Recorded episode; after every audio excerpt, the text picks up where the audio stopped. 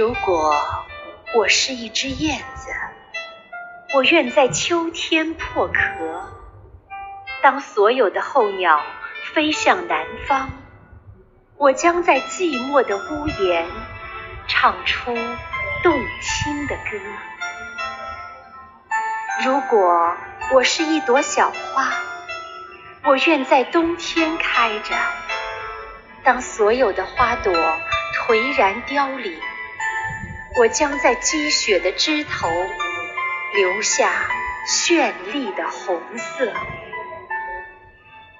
如果我是一头小牛，我愿在春天降生。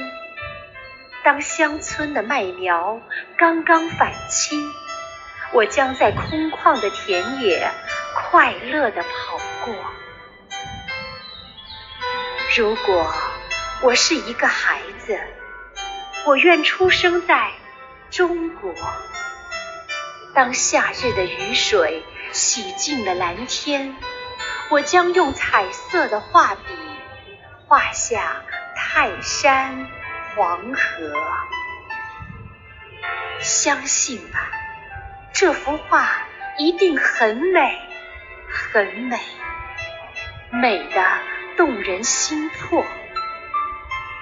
如果有人问起，我会骄傲的对他说：“看，这就是我伟大的祖国。”